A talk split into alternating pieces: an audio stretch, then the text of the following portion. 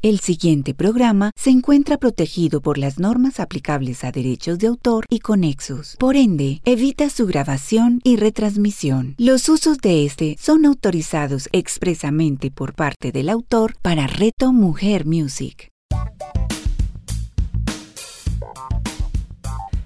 La magia de un legado con Carlos López y Juan Sebastián Castillo. A continuación, en Reto Mujer Music.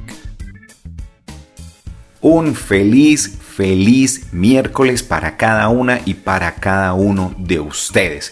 Hoy 19 de mayo, en poco más de la mitad del mes, estamos acá reunidos en este espacio bonito, en este espacio bello de la magia de un legado, donde dos compadres se comparten no solo en sus experiencias, sino también en sus conocimientos, para que cada uno de nosotros podamos hacer un mejor proceso para ser cada día mejores seres humanos y dejar no una marca, sino una huella a través de un legado.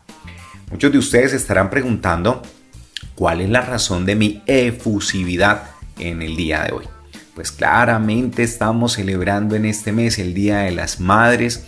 Hace unos días atrás hice una publicación donde inclusive algunas personas me dijeron, oye Charlie, pero es que colocaste muchas fotografías de bebés, como muchas mamitas jóvenes, haciendo como ese primer momento de cuando éramos niños, donde se quedaron las mamás de los infantes, de los adolescentes, de las personas que son adultas y maduras. Y les dije, mire, recuerden que en la parte de la inscripción en las redes sociales decía que donde mayor amor y donde más fragilidad desde las dos orillas se demostraron era cuando tú eras un bebé. Ahí eres absolutamente frágil y nuestras mamitas hicieron ese maravilloso proceso de sin manual alguno, sin tener ninguna fichas o memofichas o algún libro en especial para criar a los hijos, lo hicieron de la forma más espectacular, armónica posible. Entonces, eh, este mes es muy importante, es todos los meses, tanto el Día del Padre como el Día de la Madre, como el Día del Niño, todos los días son esos días. Pero hay un mes en el que más resaltamos y ese es el de mayo. Pero Charlie, le estás echando muchas flores a las madres y ¿dónde nos quedamos los padres? Hombre, no se afane, no se afane, espere tantico que ahorita en unos pocos días arranca el mes de junio, arranca el mes de los de los papitos, de los papacitos, pero por ahora nos vamos a enfocar en el mes de las mamacitas. Así que voy a hacer ese reconocimiento el día de hoy. La vez pasada pues no lo hemos hecho porque estábamos en el, en el 12 de mayo y digamos que fuimos muy equilibrados. Quisimos celebrarlo ese 16 de mayo, que era el domingo pasado. Para nosotros esa fue la fecha en la que hicimos la celebración, así que hoy, aprovechando que es miércoles 19, hagamos ese, esa fecha para que no pase por aquí como por debajo em, de, de, lo que representa esta fecha maravillosa. También se estarán preguntando qué es de la vida de Juan Sebastián Castillo, que cómo le fue, cómo le ha ido, qué pasó en la cirugía, vive o no vive, sí, sí vive, cómo le fue muy bien, cómo se encuentra divinamente, divinamente, está en su proceso de recuperación. Recordemos que el programa anterior y este lo hubiese podido grabar, solo que somos respetuosos, hay que hacerle caso al cuerpo cuando el cuerpo pide que le dediquemos toda nuestra atención. Así que en el siguiente programa vamos a tener ya la compañía de Juan Sebastián, vamos a estar con él, vamos a compartir, nos va a chismosear cómo fue su proceso, cómo ha hecho esa introspección, cómo ha utilizado herramientas de programación neurolingüística del nuevo código para hacer acuerdos con su inconsciente y que el proceso de recuperación sea mucho más rápido que el que la medicina tiene previsto. Hoy vamos a retomar entonces el tema de la semana pasada que estábamos hablando de los, los siete canales del lenguaje corporal. Y podrás haber dicho, hombre, este programa estuvo como muy acartonado, muy plano, yo me esperaba otra cosa.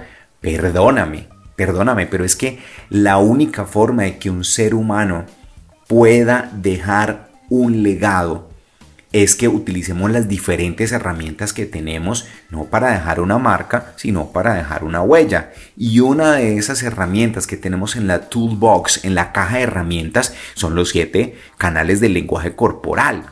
Mire, yo soy de los que, creo que lo mencioné eh, en, en unos programas atrás, yo sería feliz. Alguien que me compre, por favor, de los que están allá escuchándonos detrás de sus dispositivos móviles, que alguien me compre el discurso, por favor, de poder ir a los colegios y enseñar este tipo de cosas. O sea, muy bonitas las matemáticas, la física, la química, la biología, sociales, todo. O sea, es muy importante.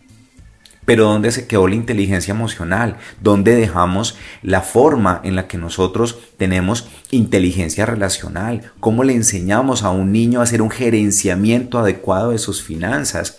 ¿Dónde se quedó el propósito y sentido de vida? ¿Dónde le enseñamos a las personas a tener resiliencia? ¿Dónde quedó en la educación de nuestros hijos ese magnífico poder que tenemos de la imaginación y la creatividad? ¿En qué momento nosotros le comenzamos a decir a nuestros hijos deje de preguntar cuando deberíamos haberle aplaudido, reconocido y exaltado el hecho de hacer preguntas y no solamente buscar respuestas? Les miren que este maravilloso proceso de los siete canales del lenguaje corporal lo único que nos está invitando es a tomar conciencia de lo que no tenemos. Imagínense, tenemos siete canales y la mayoría de personas en las conferencias no sabe qué es la proxémica, no sabe qué es el paralenguaje, no sabe qué es la áptica y cómo eso nos permite, siendo más conscientes, tener un mejor relacionamiento, un mejor gerenciamiento y por ende unos mejores resultados. ¡Wow! Hoy vamos a retomar rápidamente lo que vimos la vez pasada. Expresiones faciales, vimos la postura, vimos los gestos que pareciera que fueran similares las expresiones con los gestos. Pero las expresiones, como su nombre lo indica, son solamente el rostro, mientras que los gestos son todo el movimiento que hacemos con nuestro 360 grados del cuerpo. Vimos la proxémica, que algunos por ahí me escribieron que si la proxémica, eh, que cómo se escribía algunos buscaron, pero la proxémica es con X, con tilde en la E. La proxémica es la distancia que tenemos entre seres humanos y vimos que habían, cuatro, cuatro tipos de eh, medidas que está, esa, es la más cercana que es la íntima, la personal, la social y que ya que la, la un poco más grande que es la pública. Y de ahí es donde salía el tema del distanciamiento social, que yo particularmente lo llamo distanciamiento físico. Y estuvimos viendo el paralenguaje. O sea, vimos 5 de 7. Hoy voy a partir el programa en dos. Voy a explicarles la apariencia y la áptica, que con eso tendríamos las 7. Y al final del programa, o la segunda mitad del programa, voy a utilizar una metáfora muy bonita en la que vamos a vincular, a mezclar, a meter, a hacer una gran amalgama entre el liderazgo, en un poco de magia, una historia y cada una de estas siete formas en la que el cuerpo se puede expresar. Y con eso te va a quedar muy claro estos lenguajes que espero, que deseo, que te invito, porque recuerda que yo deseo, pero ya no es eh, que tú lo hagas. Yo quiero, pero no es que tú lo vayas a, generar. Hay tres palabras que generalmente los seres humanos podemos utilizar y pueden activar sufrimiento. Yo quiero, yo deseo y yo espero. Yo quiero que mi esposa, yo deseo que mi hija, yo espero que mi suegro. Mira, esas tres situaciones particulares pueden hacer que entres en sufrimiento porque no va a depender de ti. Pero si yo quiero que si que pase algo en mi vida, pues será mi gestión. Si yo deseo que pase algo en mi vida, será de mi actuar. Y si yo estoy dispuesto, pues será de mi incumbencia, de mi forma de hacer las cosas en la vida. Por eso es que te estoy invitando a que los siete canales del lenguaje corporal sean una decisión tuya y no una imposición. Pasemos entonces a la práctica, mis queridas y mis queridos, y tiene que ver con la apariencia. Miren, la apariencia es el aspecto que tiene un ser humano, que tiene una persona y nos puede hablar de su edad, de su, de su origen, de su profesión. ¿Y por qué? Hombre, porque si yo veo a una persona con bata, puedo perfectamente esgrimir que es un profesional de la salud. Si tengo una persona que tiene unos, eh, muy seguramente una tez eh, de color bien oscurita, pues puedo decir que su origen, desde su apariencia, es una persona que puede venir de la costa colombiana, puede ser, o que sus orígenes o su familia o su descendencia es afroamericana. La edad es muy fácil, yo veo una persona como en mi caso, pues calvita, con algo de canas, pues puedo decir que tiene un poco más de 35 años. O si la veo eh, muy churrita, muy mamacita, muy querida, muy jovencita, muy vestida en su apariencia juvenil, pues puedo decir que puede estar en una edad de la adolescencia o entrando en esa etapa madura. Entonces mire que la apariencia nos permite generar un contexto de lo que es una persona.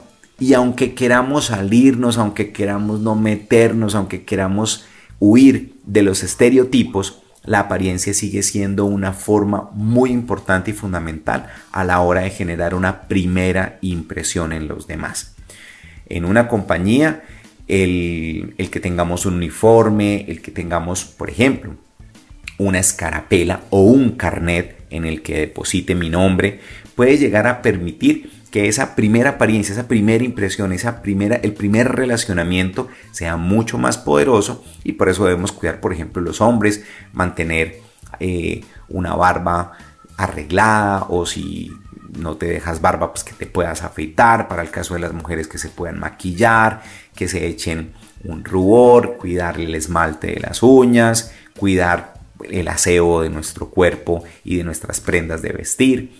Eso es muy importante y hoy, cuando estamos desde la virtualidad o estamos jugando en esa alternancia, que no nos vean regios y vestidos en una cámara, ¿sí? que se ve súper guapo, súper bien arreglado y que cuando vayamos a tener una interacción personal nos demos cuenta que esta persona pues definitivamente nos estaba mostrando una cosa que no es o viceversa, que salgamos muy bien en la presencial pero en la virtual pues no estemos arreglados porque estamos en la casa. Discúlpame, pero si tienes una reunión independientemente de la hora, procuremos que tengamos esa apariencia que esa primera impresión o las siguientes impresiones que somos personas que tenemos, como dice Yokoi Kenji, disciplina, que tiene tres premisas, orden, limpieza y puntualidad.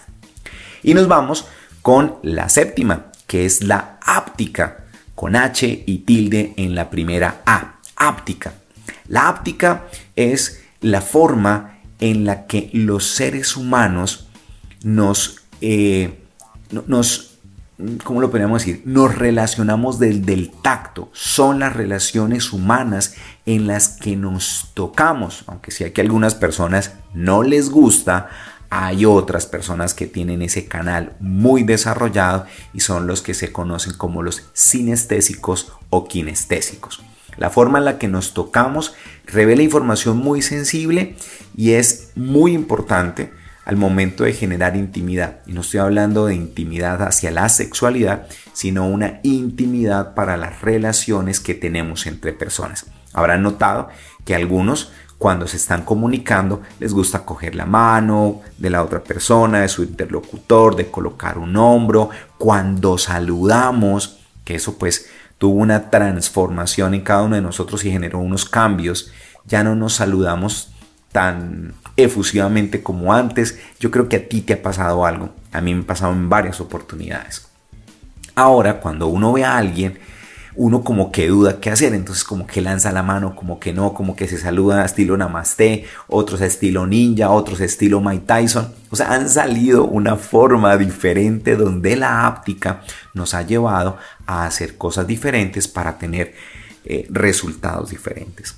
Eso es la intimidad, es la forma en la que conecto con otro ser humano de manera presencial y hoy esa áptica que es el contacto físico, el tacto, la relación entre dos seres humanos a través de la piel, que genera esa conexión, esa interrelación que está volviendo otra vez a ser importante. Hay gente que le dice a uno y lo mira, ay, yo no tengo COVID, deme un abrazo. Ay, permítame, le doy un abrazo. Permite. Y uno dice, sagrado rostro inmaculado, mente inconsciente, por favor, amplía el espectro para que no vaya a tener nada.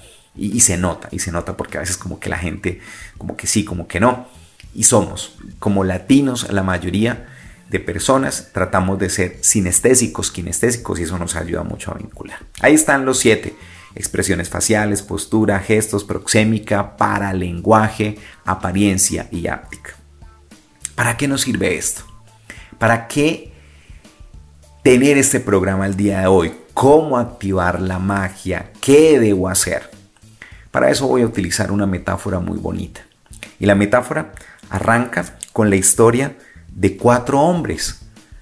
Estábamos en la época medieval y aquí te invito por favor a que si tienes unos audífonos, ve por favor y los buscas.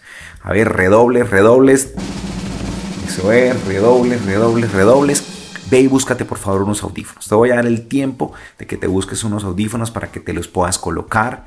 Te vas a sentar. Si está bien para ti, cierras tus ojos, inhalas por nariz, exhalas por boca te vas a preparar para una historia en la que se te va a quedar grabada en el alma, en el corazón, estos siete lenguajes corporales que los vas a llevar, los vas a activar, los vas a integrar, los vas a fortalecer y por ende los vas a potencializar. ¿Ya los tienes? Déjame saber si ya te pusiste los audífonos, los inalámbricos, los de diadema, los eh, que vienen con tu celular, póntelos. Eso es. Póntelos. Eso es. Calma la respiración. Tal vez te puse a correr. Ok. Muy bien. Me encanta. Me encanta. Muy bien. Frota las manos. Eso es. Frota las manos y dite a ti mismo. Este es un regalo que me quiero dar, me lo voy a disfrutar y me voy a regalar estos 15 minutos que quedan de programa para escuchar esta magnífica, extraordinaria y poderosa historia. Era una tarde de primavera, una tarde de primavera en cualquier lugar del mundo, solo que allí cuatro grandes hombres de cuatro grandes naciones estaban por partir hacia un viaje épico en el que querían ir a descubrir nuevas tierras. Habían tenido ya la posibilidad de estar en otras situaciones, pero de cierta manera sus egos se habían opacado un poco y sabían que construyendo juntos lograban más. Cada uno tenía sus perfiles, sus bemoles, sus características y sus formas de reinar. A uno de ellos lo llamaban líder, a otro lo llamaban referente, a otro lo llamaban un inspirador. Y había uno que era el de los más nuevos, de los más nuevos. Por ende, era uno de los más jovencititos. Y él todavía no tenía esa forma de poder decir si era un líder, un referente o un inspirador. Sin embargo, él quería no encajarse en una forma única y precisa porque sabía que los seres humanos somos dinámicos y no estáticos. Y él quería más que entrar a encajar, quería entrar a engranar. Así que cuando partieron, él lo único que dijo es, voy a mirar a estos tres hombres que tienen un poco más de años y voy a integrar de ellos todo lo mejor. En la medida en que fueron avanzando, pasaron unas buenas horas, no habían avanzado mayor cosa, y algo los desvió el camino. A mano izquierda, imagínate, a mano izquierda encontraron un montículo que era muy diferente a todos. Era un montículo que tenía líneas rectas, pero estaba construido con la misma tierra del lugar. No tenía ningún tipo de metal, no tenía ningún tipo de estructura rígida, sino que es como si hubiera sido construida de manera muy delicada con la misma tierra del lugar. Le llamó la atención y por eso el que era el líder se detuvo, le dijo a sus tres compañeros que lo esperaran y se acercó. El que era inspirador le dijo, ven, aquí vinimos todos y por ende vamos todos. Y el referente también estuvo de acuerdo. El cuarto de los viajeros solamente guardó silencio y observaba. Todos se hicieron uno al lado del otro y formaron una línea que avanzaba hacia adelante, dejaron sus caballos amarrados a los árboles que estaban sobre el camino y se acercaban lentamente. Encontraron entonces que esa figura era cada vez más perfecta, tenía unos detalles increíbles y comenzaron cada uno a esgrimir argumentos de que esto podía llegar a tener algo de magia. Lo que no sabían era si era de la magia negra o de la magia blanca. En ese momento todos tomaron, porque era una estructura lineal que tenía cuatro lados, y curiosamente cada uno de ellos se colocó en uno de las paredes, por así decirlo, llegaba hacia mitad de pecho, tenía una estructura, un tamaño no mayor a un metro. El líder, que era el primero de ellos, se asomó hacia un pequeño hueco y allí escuchó una voz, una voz que le dijo, Hola, gracias por venir acá, te habla la felicidad y ahora que has venido, te voy a dar un deseo que te cumpliré, sea cual sea, de manera inmediata. Este líder, sorprendido y con esa característica que tienen los, los líderes que no son tan, tan, tan, tan sabios, lo primero que se le vino a la mente fue pedir dinero. Y en ese momento, la felicidad le concedió el deseo y lo convirtió en el hombre más rico de todo el planeta. Este partió y le dijo, tengo suficiente, me devuelvo para mi reino, soy el hombre más rico del planeta. Quedaron tres hombres ahí. El referente tomó la vocería y se asomó. Y efectivamente sucedió lo del primero. Una voz al interior, desde ese pequeño orificio, le habló. Soy la felicidad y te concedo un deseo de manera inmediata. ¿Cuál es? Y este hombre, que era un poco más sensible, le dice, quiero casarme con la mujer más hermosa del planeta. Y en ese momento la felicidad hizo la magia, que ya se comenzaron a dar cuenta que no era magia negra, sino magia blanca, y le permitió ver a la mujer más hermosa del planeta. Era una mujer absolutamente bella, absolutamente espectacular, con unas facciones, con una cara, con un cuerpo inmensamente bello. Era la mujer más bella y ese hombre sintió plenitud y le dijo a la felicidad que partía en busca de esa mujer que lo estaba esperando en su castillo. Luego, la persona inspiradora mira por el orificio y le dice, felicidad, aquí estoy. La felicidad le responde, yo también estoy aquí y te quiero conceder un deseo inmediatamente, el que tú quieras. Y este hombre le dijo, lo que deseo es que me des mucha más vida. Tú tal vez conocerás cuál es el momento en el que partiré y quiero que por favor me des mucha más vida. La felicidad le dijo, claro, claro que sé y conozco por ti mismo cuál es tu momento. Y te voy a brindar muchos años más de vida para que puedas estar en este planeta.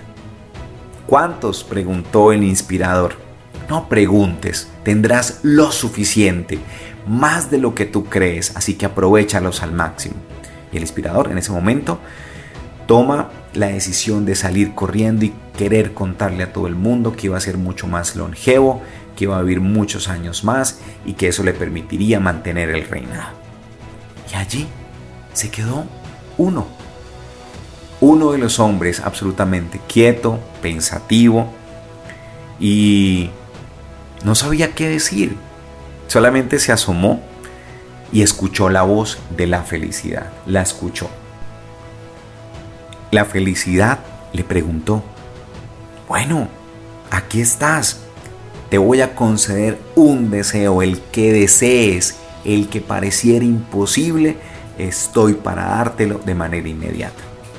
En ese momento, lo que ocurre es que este hombre le responde con una pregunta y le dice, déjame saber en qué te puedo servir, en qué te puedo colaborar. La felicidad se queda pensativa porque todas las personas que se habían acercado ahí no habían preguntado por ella. Fue una gran sorpresa. La felicidad tuvo algo muy bonito, hubo algo muy hermoso. Y le dijo, ¿qué razón tienes para que el que conceda el deseo sea yo y tú me estés ofreciendo algo?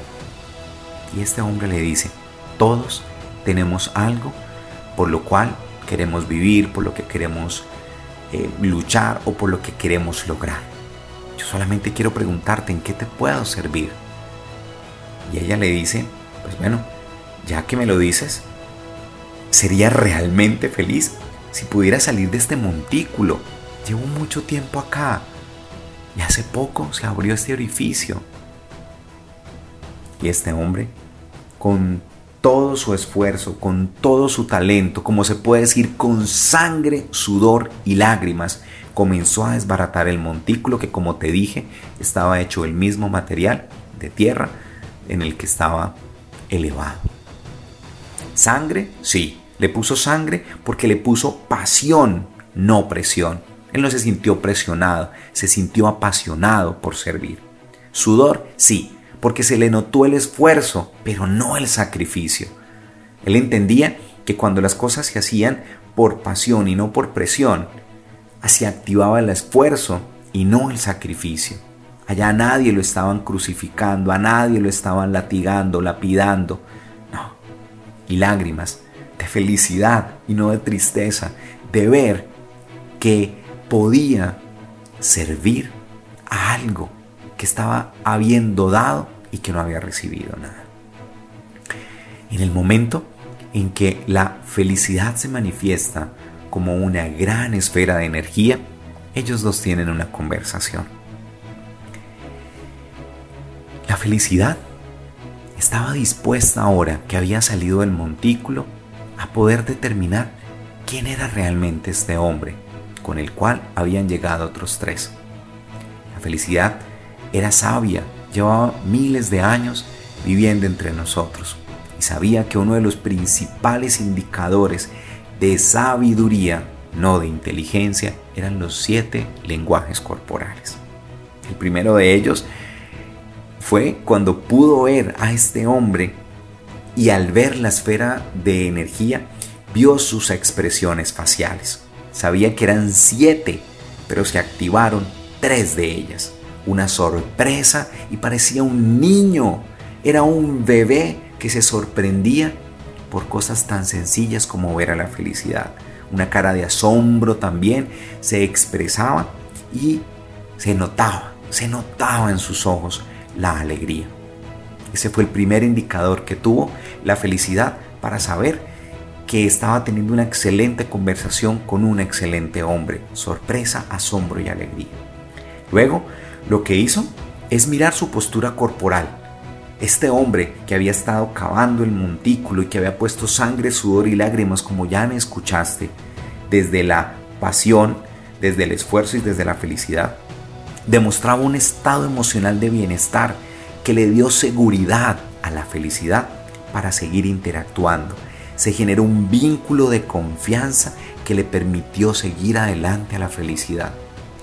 Claro, la felicidad sabía que la postura corporal era algo muy importante en los seres humanos y que desde ahí era necesario poder leerla para continuar o frenar. Vio además cómo la gestualidad impactó. La gestualidad impactó a la felicidad porque los gestos que estaba haciendo este hombre invitaban a la acción, invitaban a no ser solamente un espectador, sino a ser alguien que está desde el modo activo, no es del modo víctima, sino desde el modo protagonista. La felicidad estaba feliz, estaba feliz de ver que también su apariencia era de un hombre de más o menos un poco más de 40 años, con un cuerpo delgado, no era obeso, de más o menos unos 70 kilogramos, era calvo y con canas en sus sienes. Daba impresión de ser un hombre noble, respetuoso y servicial. También la felicidad vio que estaba tan lejos porque se había, eh, había dado unos pasos hacia atrás cuando vio la felicidad y en ese momento se activa la, la, la proxémica. La felicidad le dice, oye, ven para acá, no temas, estás lejos, te invito a que la conversación la hagamos en un estado personal, tal vez si me permites un estado íntimo. Estás allá en lo social un poco más y te quedas en la multitud. Acércate, le dice la felicidad. Y con ese corazón de niño, con ese corazón de aprendiz, se acerca. Se acerca para saber entonces que hay una profunda conversación que se va a generar. La felicidad le indicó que sería genial poder saber cuál era su deseo final, cuál es tu deseo. Y él, este caballero respondió, mira, ¿sabes qué? Yo no, no deseo en este momento nada, solamente quería servirte y ya con eso soy feliz. Creo que no tenemos nada más que conversar, le dijo. Debo devolverme, mira, ya está tarde sigue tu camino. es increíble, porque sin darse cuenta, este hombre se da media vuelta, 180 grados, se va, inclusive toma su caballo y no lo monta, sino que comienza a caminar. Se notaba en su postura, en su gestualidad, en sus expresiones, cosas muy bonitas. Es más, el paralenguaje que había utilizado de la voz, el tono, era de una persona que era maravillosa, total y absolutamente hermosa en su corazón, en su alma y por ende también en su cuerpo. Sin darse cuenta, ese día la felicidad lo siguió a todas partes. La felicidad no tuvo que hacer grandes esfuerzos, ni fiestas, ni bombas, ni juegos pirotécnicos. Sin haberlo pedido, este hombre de ahí en adelante fue seguido muy de cerca por la felicidad. Mira, la felicidad no es algo que se compra o se negocia, no es un artículo que te pones. la felicidad no es algo que llevas eh, por fuera, pues ella vive por dentro. En esta historia, este hombre que no pidió riqueza, que no pidió belleza, que no pidió tiempo, solamente estuvo para servir. ¿Qué tal si la felicidad no depende del tiempo, pues este es cambiante, no depende del dinero, pues este puede escasear, puede acabarse. Ni de las emociones, no depende de las emociones, porque recuerda que si vamos a mirar, son cuatro emociones que restan. Miedo, tristeza, ira y desagrado. Pilas pues, porque tampoco depende de otros seres humanos, porque todos somos imperfectos. Puedes ir por la vida creyendo entonces que la felicidad está en ser justos. La felicidad está en lo que hizo este hombre, en ser justo con lo que se piensa, con lo que se dice, con lo que se siente, con lo que se hace, generando armonía en nuestras vidas, generando sincronía, generando sinfonía. Como esas, cuando escribía Beethoven, Mozart, una sinfonía cuatro elementos.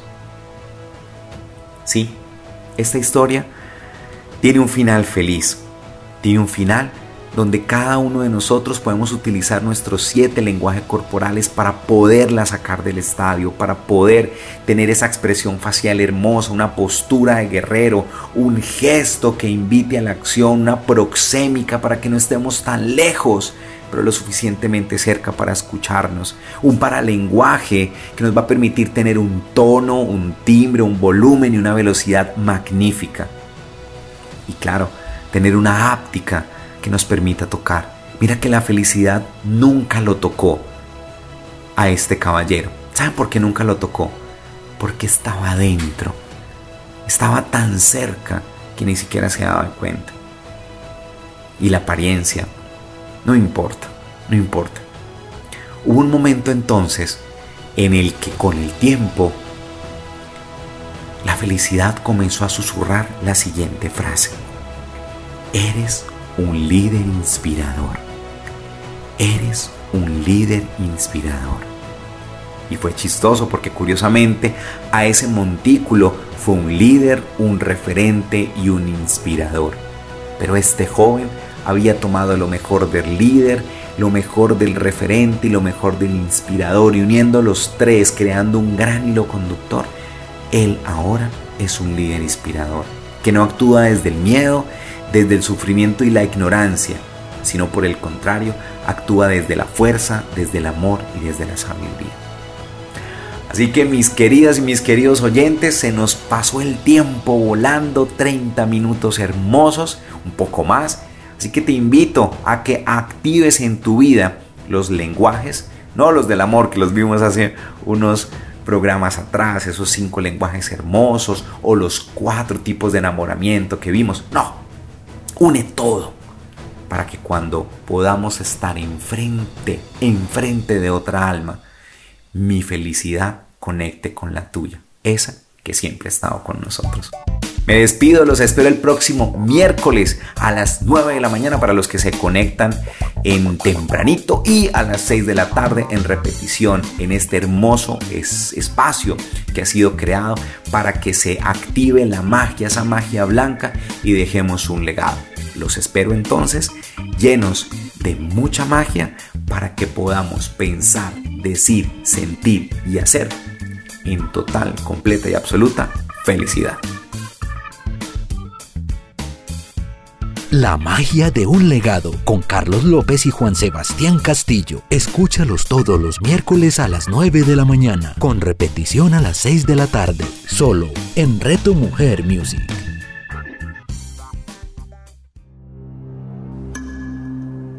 Hola, mi nombre es Jacqueline Zanabra Escobar te invito para que me acompañes y viajemos juntos por un mundo maravilloso y sublime, un mundo completamente revelador que es el mundo de los símbolos, de ese lenguaje y significado que cada uno de ellos tiene, y en especial para que conozcamos juntos esa misteriosa virtud y esa conexión ancestral que los símbolos tienen con lo que somos nosotros, con nuestra mente, nuestro cuerpo, nuestra alma y nuestro espíritu. Jacqueline Sanabria. Escúchala todos los jueves a las 11 de la mañana, con repetición a las 8 de la noche, solo en Reto Mujer Music.